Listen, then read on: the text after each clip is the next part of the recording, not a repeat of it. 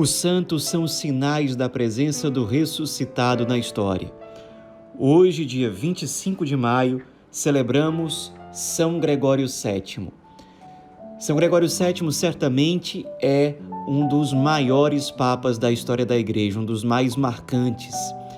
Ele, já na sua juventude, identificou-se com o carisma beneditino e se tornou monge beneditino. Era natural da Toscana, na Itália, mas se tornou monge no famosíssimo e histórico mosteiro de Cluny, na França. Ali teve uma vida muito piedosa, muito dedicada tanto à oração como também de forma especial aos estudos. Ele tinha uma tendência natural à vida contemplativa, à solidão, a passar muitas horas em oração. De fato, era alguém que tinha muito claramente o chamado à vida em mosteiro. E ali, no mosteiro de Cluny, ele foi se desenvolvendo, crescendo em virtude, até que se tornou abade do mosteiro de Cluny na época em que o Papa era Leão IX, também um grande Papa, que não ficou preso a Roma e num momento muito difícil da história da Igreja, que era aquela passagem do século X para o século XI, ele passou a viajar por vários lugares tentando reacender a fé. É, o, o povo estava muito desanimado porque havia muitos padres, bispos que, que davam contra-testemunho. Muitos padres e bispos entravam na carreira eclesiástica não por vocação, mas por interesses econômicos, muitos até compravam o direito de se tornarem bispos.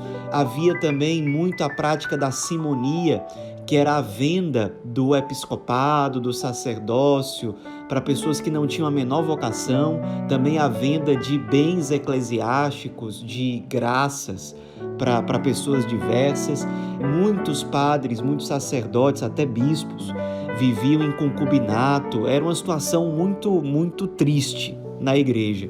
E o Papa Leão IX saiu viajando por vários lugares, tentando moralizar o clero, tentando reacender a fé das pessoas, reacender a confiança das pessoas no sacerdócio, na igreja, nos sacramentos. E numa dessas viagens, Leão IX foi à França, visitou o mosteiro de Cluny e ficou muito encantado com o abade é, que havia lá, que era chamado de Hildebrando, era o nome de batismo de São Gregório VII. E aí ele convidou o abade Hildebrando para ir com ele até Roma e ajudá-lo, ser uma espécie de assessor nessa luta tão grande que era digamos assim, reerguer a igreja. E aí ele foi até Roma e depois o, o, Papa Leão IX morreu e se passaram mais quatro, cinco papas e ele lá, dando esse suporte na parte teológica, nas pregações, nas missões. Era uma espécie de braço direito dos papas. Ele foi crescendo em, em carinho por parte tanto do povo em geral como dos cardeais, até que no ano de 1073, com a morte do Papa Alexandre II, atendendo ao clamor das pessoas em geral de Roma, os cardeais o elegeram como Papa. E como Papa, ele assumiu o nome de Gregório VII. E foi muitíssimo corajoso como Papa. Enfrentou os reis, os imperadores que pressionavam os papas, que muitas vezes escolhiam bispos à revelia do Papa, que muitas vezes faziam no seu território aquilo que queriam com a igreja, escandalizavam os católicos, os fiéis, e Gregório VII enfrentou essas dificuldades com muita coragem. Em missão, tentando animar a fé dos fiéis, não só na Europa, mas se preocupou também com as dioceses, especialmente do norte da África, da Ásia. Foi um papa, um grandíssimo pastor para a igreja no seu tempo. Excomungou muitos reis, tirou da função eclesiástica e excomungou vários bispos, vários padres que davam contra-testemunho, exortava os seus sacerdotes, não só em Roma, mas em vários lugares do mundo, especialmente, mas não somente da Europa.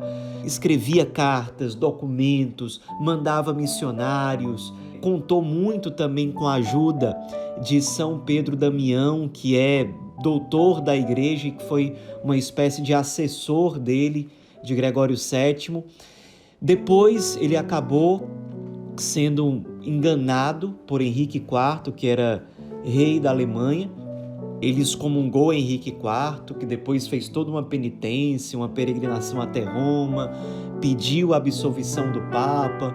Gregório VII o perdoou, absolveu, deu a Sagrada Comunhão, mas depois Henrique IV voltou para a Alemanha, tramou contra o Papa, e quando o Papa Gregório VII deu a ele uma segunda excomunhão, era tarde demais, ele já tinha conseguido reunir força militar suficiente para se impor contra o Papa. Papa Gregório VII terminou sua vida exilado, perseguido, e é dele a frase: Amei a justiça, odiei a iniquidade, por isso morro no desterro. E faleceu Marte no seu dever pastoral, apostólico, em Salermo, na Itália, ou seja, longe de Roma, no dia 25 de maio de 1085. Passou 12 anos como sumo pontífice, morreu nessas condições, mas resgatou em muitos países da Europa o ânimo de ser católico. Os papas que o sucederam colheram muitos frutos do seu apostolado, do seu pastoreio, da sua evangelização, da sua firmeza, do seu profundo amor por Cristo e pela Igreja. Doze anos de pontificado, mas que marcaram muito positivamente a Europa que colheu ainda durante muitos anos, durante muito tempo, os frutos da sua fidelidade, da sua santidade e do seu pontificado. O povo o via como santo e o povo, vendo o exemplo daquele pastor numa situação de muitas dificuldades, reavivou a sua fé. Eis um pontificado que abriu caminho para outros papas que seguiram essa trilha para santos que se insurgiram contra uma situação muito devastadora para a vida da igreja, santos que foram humilhados, assim como Gregório VII foi, mas que, sendo humilhados e perseguidos, lançaram sementes de santidade que depois germinaram e resultaram na santificação, na salvação das almas e no reacender da fé da igreja, na vivência do evangelho por parte de muitos.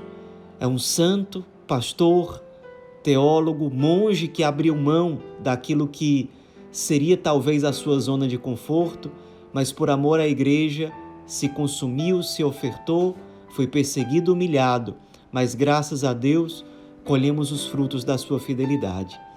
São Gregório VII, rogai por nós.